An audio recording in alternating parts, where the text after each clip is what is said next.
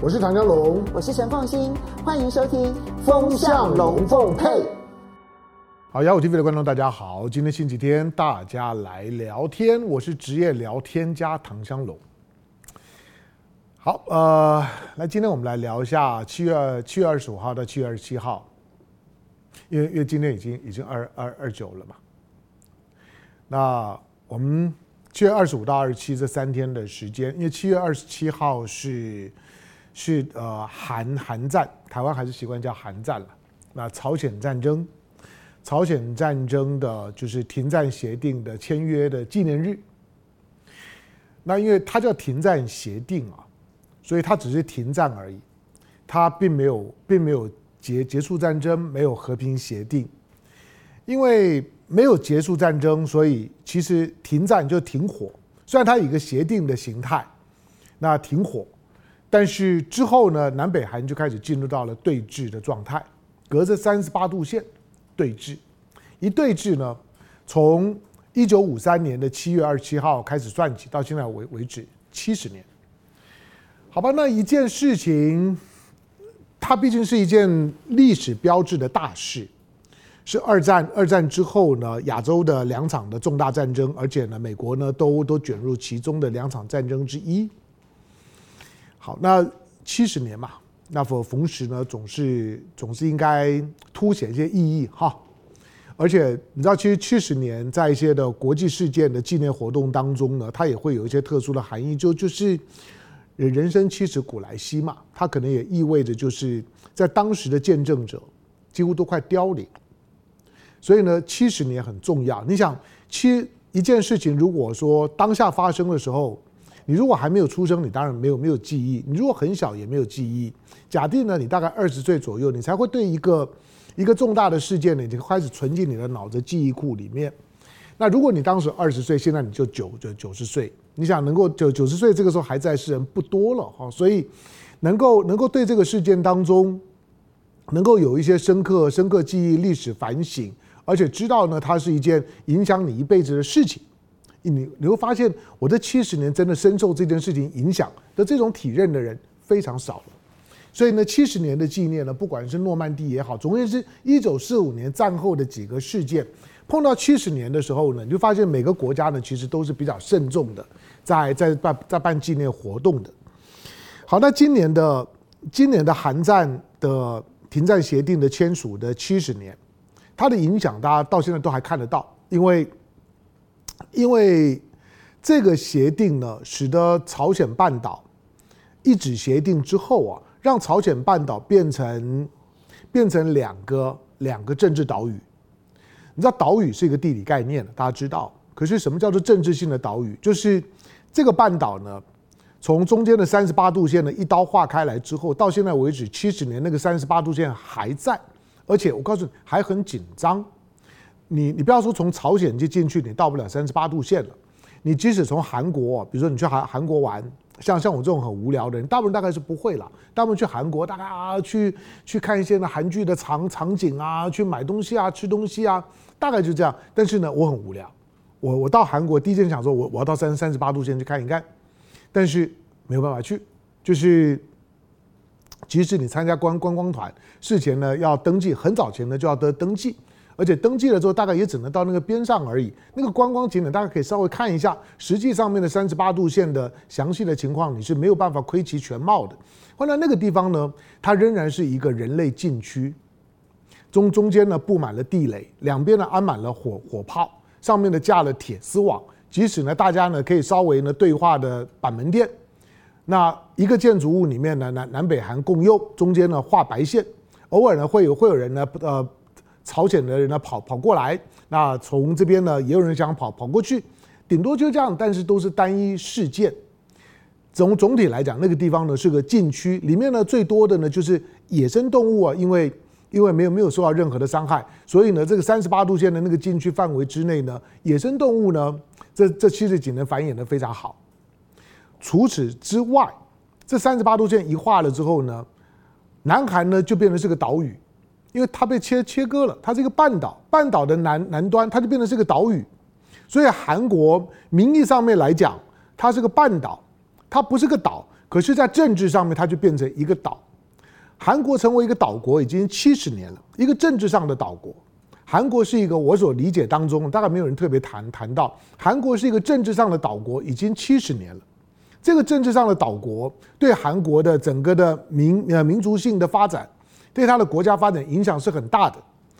好，那那朝朝鲜并不是啊，朝朝鲜的北边的边境呢，跟中国跟俄俄罗俄罗斯是接壤的，跟地球上面的两大强权是接壤的。可是你知道朝鲜这个国家非常的封闭，三十八度线它跨跨不过去，北边呢它自我封闭，所以呢北北韩朝鲜也变成是个岛屿。它其实呢，跟中朝边境之间的开放很有限，都是呢在极端的基于商业或者很少数的经济利益的情况之下呢会开放。它基本上面呢并不是一个一个自由进出的边境，跟俄罗斯更不要讲，除了除了它跟俄罗斯的边境线呢只有十几公公里，本来就很小。第二个，因为它连接的是西伯利亚，本来就就是俄罗斯呢荒无人烟的地地方，所以开不开放呢也无所谓。所以呢，朝鲜也变成这个岛屿。那因此呢，一个韩战结束之后呢，一个一个签约之后，一个三十八度线一画，南北韩就变成是两个政治性的岛屿，是两个岛国之间的对话。好，那七十周年就七十周年吧，我们我们该该该看些什么？来，我们我们看看两件事，一个就是说这场的战争呢，到到底发生了什么影响？因为因为它只是一个停战协定，意味着就是说战争。战争在名义上面呢还在进行当中，就是呢随时都还是有可能发发生战争的，要动手是不用打招呼的，因为它就是个停战协定而已。所以所有的现在的现在的在中在朝鲜跟南北韩边境三十八度线周围的这一块的禁区，仍然是呢重武装，仍然是呢在军事力量呢在一个非常严厉的警戒跟配置的状态，是地球上面。军事紧张气氛最浓厚的地方之一，甚至于不用之一，就是最浓厚的地方。即使接下来俄乌战争呢，在在在开打。好，那第二个呢，就是它导致了，就是说呢，七十年的时间，让南北韩在在很严很严重的政治分隔的情况下面，虽然大家都想要互相统一对对方，可是你要知道现在。以南韩来呃来讲，南韩的年轻世代啊，韩国的年轻世代对统一还怀抱着想法或者热情的，已经不到一半了。他在告诉你说，经过呢，经过七十年，三三三四个世代的这样的一个一个演化之之后，其实南北韩的人民已经各自演化成不同的物种。你要你要说他们是同一个民族啊。越来越困难，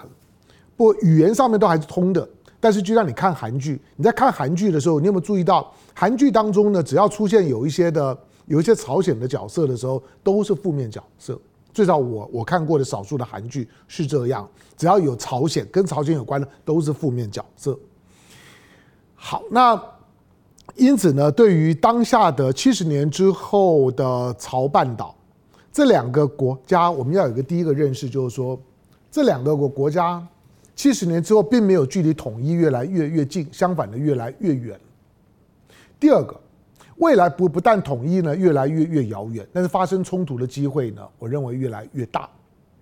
在过去我们常常讲，当乌克兰战争发生了之后啊，台湾我们也常说呢，今日乌克兰，明日台的台湾。对了，这个逻逻辑上面并没有错。不过我认为今日乌克兰呢，明日下一个是不是就台湾？中间是个问号，搞不好。今日乌克兰，下一个是朝鲜，是朝朝半岛，还未必是台湾呢。毕竟在，在那个上个世纪的五零年年代，整个的第一岛链呢，在整个亚洲呢兵凶战危的时候，南北韩的情势跟两岸的情势呢是同一组关关系，它都是呢中美对抗架构下面的两边，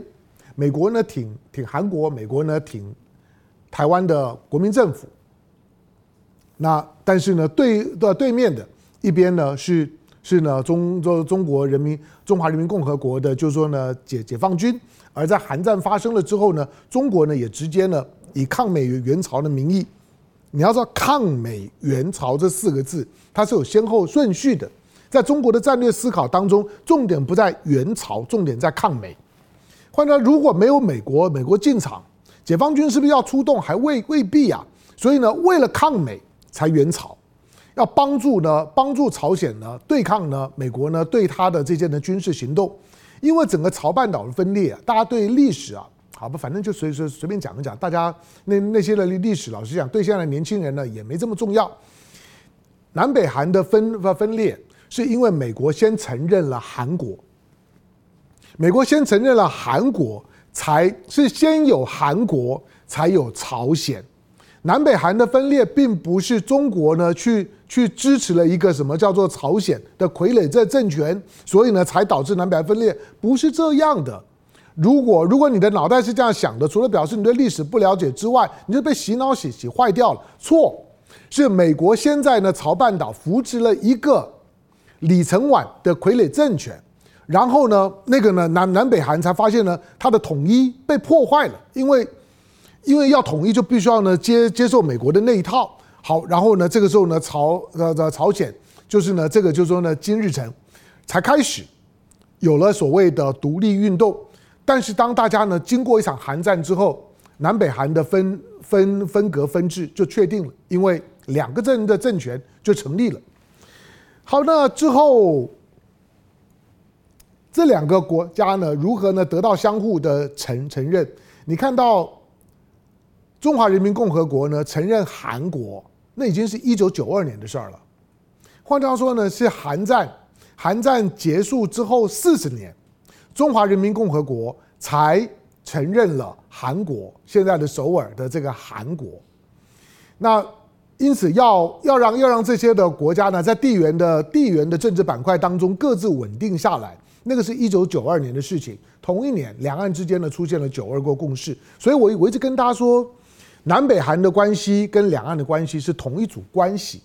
因此，当你在思考思考南北韩的时候，你就要把台一定要把两岸关系放进去考虑。南北韩发生什么事情的时候呢？从台湾的角度，第一个就要想说，那台湾会发生什什么事儿？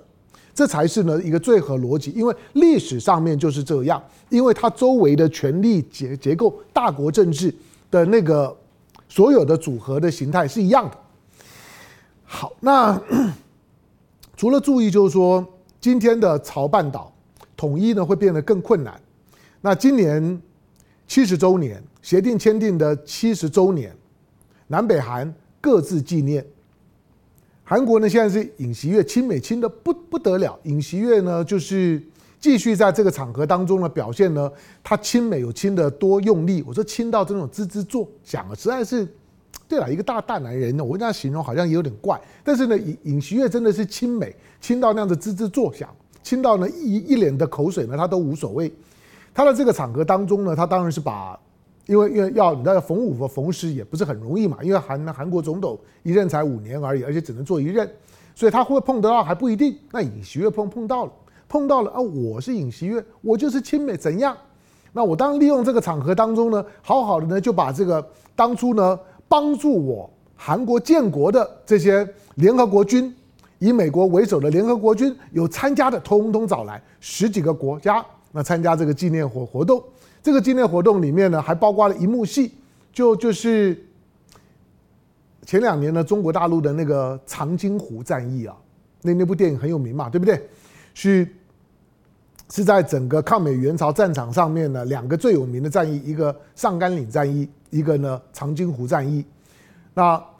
长津湖战役呢很悲壮，那中中国的这个就是说解人民解放军的冰雕连，好，这个呢是是呢中国人民呢在在记忆呢这个这场的战争当中的那个悲悲壮的那个记忆当中呢非常刻骨铭心的一个画面，在这两场战役当当中呢，人民解呃解放军解解放军呢付出了非常大的生命代价，因为呢装备不如人。没有呢海优，没有空靠空优，基本上面呢纯纯粹是靠人力打出来的。虽然是这样，但是今年呢，韩国呢在纪念七十年的时候，哎，也玩了长长津湖的梗。他是怎么玩的？他是把在长津湖战役当中阵亡的美军的骨灰，阵亡的骨灰呢，终于送回给美国了。就是有几个，就是说。呃，最后呢，失失踪的美军的骨灰呢，找到了之后，最后呢，送还给美国。这个是韩国尹锡悦纪念方式。那朝鲜呢，朝鲜呢把这一天呢当当做是胜利日，它在朝鲜叫做战胜日。虽然是停战协定，大家三十八度线呢各画一一半，隔着三十八度线呢而治。大家说隔江而治，但是呢南北韩呢是隔着三十八度线这个禁区而治。那朝鲜的纪念活活动参加的，因为朝鲜呢当初帮朝鲜的就两个国家，一个中国，还一个苏联。那苏联已经没有了，那就俄罗斯代代表没？那就俄俄罗斯来呀、好，可是呢，今年的这个纪念活活动呢，朝朝鲜呢照例用用军事行动表达，所以他办他的夜间阅兵。朝朝鲜的阅兵是很有名，他说晚上啊，他会说那为什么要晚上呢？为什么要打打灯光呢？你说不白天阅呢？要不你要晚上阅呢？不了解。有人说呢，第一个可能会担担心你呢阅兵的时候看得太清楚，会穿帮。当然还有人还有人开玩笑说呢，可能是因为呢夜间阅兵的时候呢。才不会被卫星看到，因为白天的时候我阅兵呢，我啥玩意儿你上头的卫卫星呢都看到了，我我不要，所以我就晚上阅，好吧？那那不管怎么样，反正他办办阅兵吧，办阅兵呢，好，那接下去的重重点来了，就是中国跟俄罗斯呢都派了代表，中国派的是是人大人大的副委员长李鸿忠，李鸿忠。对了，他是政治局委员。可是我说实在的，李鸿忠，我问诚诚实讲，我就算比一般人呢，对于这些呢国国际政治、大国政治啦，对两岸关系啦，对大陆事务的涉猎的多一点，多了解一点有。可是我对李鸿忠没概念，因为人人大除了委员长之外，副委员长、副委员长好像有十多个吧。那派李鸿忠，派李鸿忠呢，给我第一个感觉就就就是，哎，你因为因为之前呢。之前六十五周年的时候，二零一八年呢，六十五周年纪念活活动的时候，那个时候呢，习习近平派的是栗战书啊。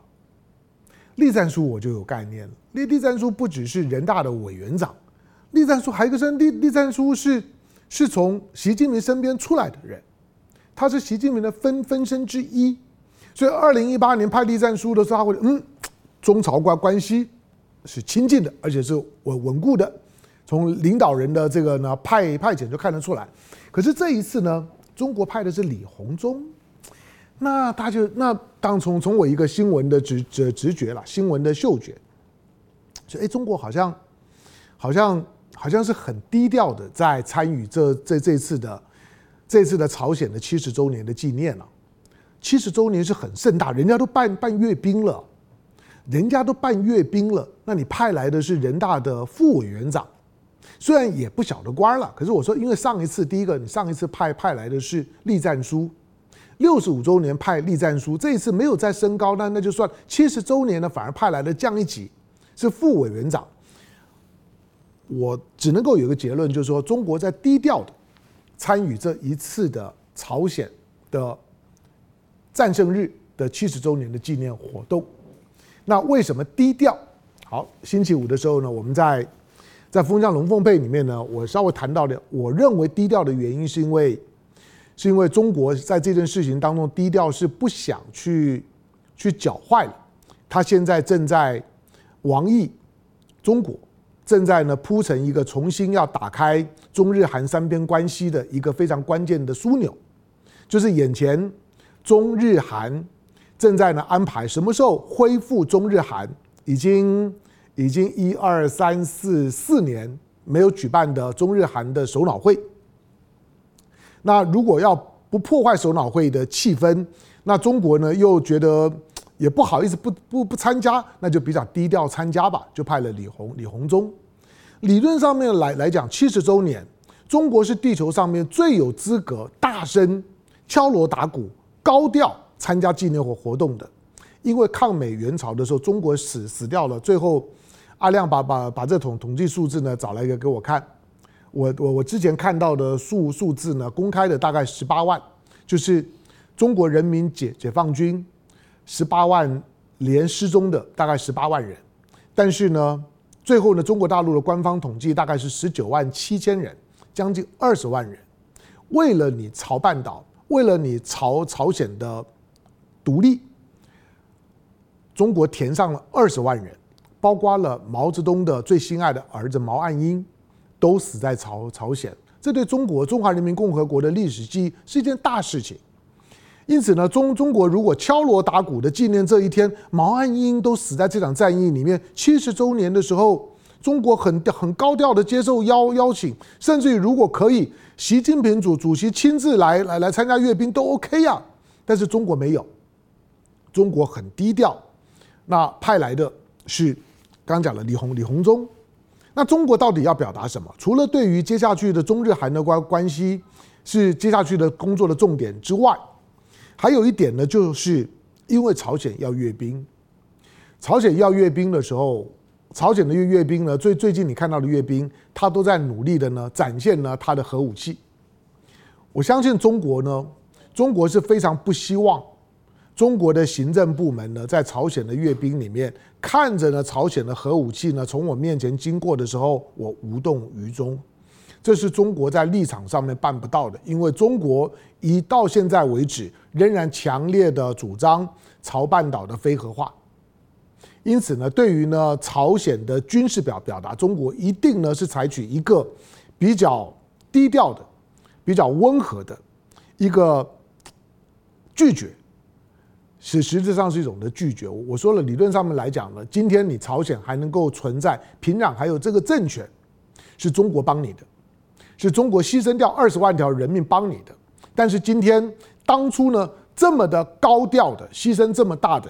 帮你建国，可是今天七十年中国却这么的低调的去参与你的纪念，这中间的反差是第一个你要你要注意到的重点。第二个是俄罗斯的不合理的高调，相对于中国在抗美援援朝的这场的战争里面，为了抗美，中国呢。二十万条人人人命，帮你呢？朝鲜呢稳下了三十八八度线，帮你建国。中国呢牺牲这么大，可是呢，俄罗斯呢？俄罗斯理论上面来讲呢，在当时，苏联，苏联的军事力量、地缘政治的影响力，在冷战的框架下下面，那在整个的共产国际里面，苏联在当时如日中天，一呼百诺啊，史达林的时代。这场的战争既然是抗美，美国带着联合国的联联军呢在后头，那你你苏联那那为什么为什么没有积极参与？苏联在当时是有参与的，苏联在整个的战役当当中，苏联也有伤亡，苏联死了三百人。这三百人，但你说那那为什么差那么多呢？其实还有一个一个一个背景是很重要的啦，就就是苏联在当时。是联合国的五个常任理理事国之一，它是联合国五个常任理事国之一。对面呢是联合国军，美国带着联合国军是联合国通过的，然后呢，也联合国的联联军在帮韩国，因此呢，北边的俄罗斯、苏联要帮呢要帮呢朝朝鲜呢去面对呢联合国军，他自己作为联合国的一个常任理理事国，他尴尬了。他就卡住了，他一共三百条的人命，可是那中国呢？那没有包，中国没有包袱，中国那个时候还不是联合国的成员，这个历历史背景要弄清楚，所以他对联合国没有包袱，看到你美美国来，我就就跟你打，牺牲再多人命我都都跟你打，好吧？那俄罗斯呢，在当在当时呢是这么的这么的迂回，这么的低调，参与了这这场的二战之后呢，亚洲呢第一场的大战。但是现在你看到俄罗斯呢，却是非常高调的参加了这个七十周年的纪念活动。俄罗斯派来了绍伊古，当然你说，哎，那普普普丁没有来就算算客气，对。可是派绍伊古来，他终究是国防部长啊。派国国国国防部长来，俄罗斯派国防部部长来，中国呢派的是呢人大的常人大的人大的副委员长。你知道人大是一个民意机机关呐，基本上面是没有没有军军事意涵的。可是俄罗斯派来的是绍伊古，是国防部长，当初并没有并没有参与呢，参与所谓的所谓的朝鲜战争。可是这个时候派来的呢，却是国防部长。两个含义啦，第一个就是说，俄罗斯在打俄乌战争的这场的战争呢，打打的是有点辛辛苦，那也没啥朋友可以公开的挺他，包括中中国，中国呢在战略上面是挺他的，可是，在军事上面中国是不动的。那但是公开挺挺他的朝鲜，朝朝鲜是公开挺挺他的。虽然你说朝鲜帮了多大的忙，也别高估朝朝鲜，实际上面可能给了一些弹药，但是。朝鲜的装装备大概大家也不会太有信信心啊。虽然绍伊古到了朝鲜，当然把朝鲜呢捧了一下，吹嘘了一番，说现在呢朝鲜的军队是是这世界上面最强大的军的军队，反正金正恩听了当然是很爽啊。可是绍伊古来主要是因为在这场的俄乌战争的过程当中呢，第一个战争会打多久还不知道，第二个公开在国际社会当中挺他的还是联合国的成员国的就朝鲜了。古巴是被美国制裁的，这么远帮不了什么忙。真正的这声声援呢，俄罗斯的就就就朝鲜，所以呢，绍伊古来这个意义是大的。可是另外一个更值得我们关注的是，绍伊古的到访。绍伊古参加了阅兵，绍伊古还参观了参观了金金正恩的金正恩金正恩的，就是说呢，呃，军备军备军备室吧，他的玩具库。看了他的核导弹、核装备跟新武器，你知道，对于一个联合国的常任理事国对俄罗斯，然后去参加参加朝鲜这个呢，在在国际组织、在国际法里面呢，认为他非法发展核武器、非法持持有核武器，在联合国的概念下面，在联合国宪章的概念下面，朝鲜拥有核武器是非法的。但是今天绍伊古坐在那边看，同时参观，等于是我俄罗斯以联合国的常任理事国的身份，默认了朝鲜拥有核武器的事实。这个对朝鲜在政治上面意义太大了。俄罗斯呢，默认了朝鲜是一个永和国，是拥有核武器的国国国家。这件事情让朝鲜呢，在政治上面。他得到了非常大的能呃能量，他也使得呢朝半岛正式的进到了一个核竞争的状态，跟过去的非核化的主主张，在绍伊古到的这一刻，我认为朝半岛的非核化的主主张已经过了。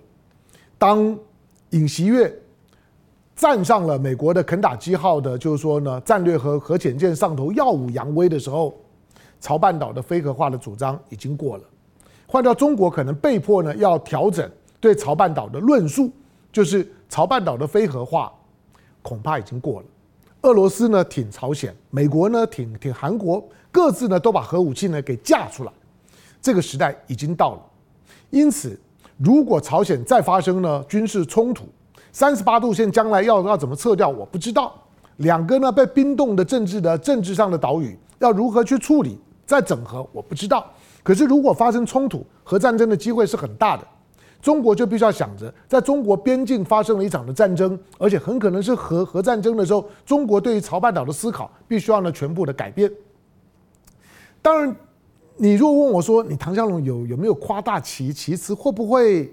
会不会扩大了绍伊古呢？到到到朝鲜参加纪念活动的解释？好吧，那我这样讲好了，就是我认为俄罗斯对于核扩散这件事情，俄罗斯已经不太在乎了。当俄罗斯呢在西边把战术核武器呢放到了白俄罗斯，你认为这偶然吗？这个是公公开的吧？白俄罗斯是没有核武器的，但是呢，俄罗斯基于俄乌战争以及未来整个东欧情势上面的需要，他把核武器跟白俄罗斯讲好了之后。把战术核武器呢，已经呢一部分已经挪到了白俄罗斯，让白俄罗斯呢间接成为呢间接的拥有核武器的国家，因此东欧的情势呢就改变了，对乌克兰、对波兰、对立陶宛这些在白俄罗斯边境上面的国国家，他们面对的白俄罗斯不再是一个阳春白白雪只有传统武器的白俄罗斯，他已经拥有核武器了。换句话说，在东欧的。东欧的这个所谓的非核化的主的主张，在这一刻就结束了。俄乌战争，它未来对欧洲最大的影响就是核扩散。在当我在欧洲让白俄罗斯拥有战术核武器，当我在亚洲在东的东边默认了朝鲜拥有核武器，俄罗斯在它的领土的东西两两端，一个白俄罗斯，一个朝朝鲜，正式成为永和国这件事情，在这件在这个事件当中确定了。好吧，对中国来来讲，中国就就是必须要去思考俄罗斯对核武器的态度的转变。中国呢，坚守的非核化的主张，不管是在亚洲，不管是在欧洲，未来处理呢俄乌战争的后续的和解的问题，中国都需要把这些事情呢要重新的想一遍。核不扩散协议的那个权威的时代，可能已经崩崩溃了。全世界未来都必须要准备一个核扩散，而且会会让你感觉到非常没有节制的扩散。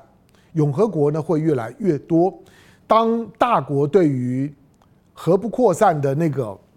那个，就是说道德约束力量，因为彼此之间的利益的冲突而瓦解的时候，你就发现了许多的国国家会基于不安全、没有安全感而争先恐后的拥有核武器。核武器的技术已经不是什么多伟大的事儿了，剩下的都只是政治的拘束力跟自己的道德意识。可是当大家安全感不够的时候，核扩散即将要成为这个世界普遍存在的共同现象。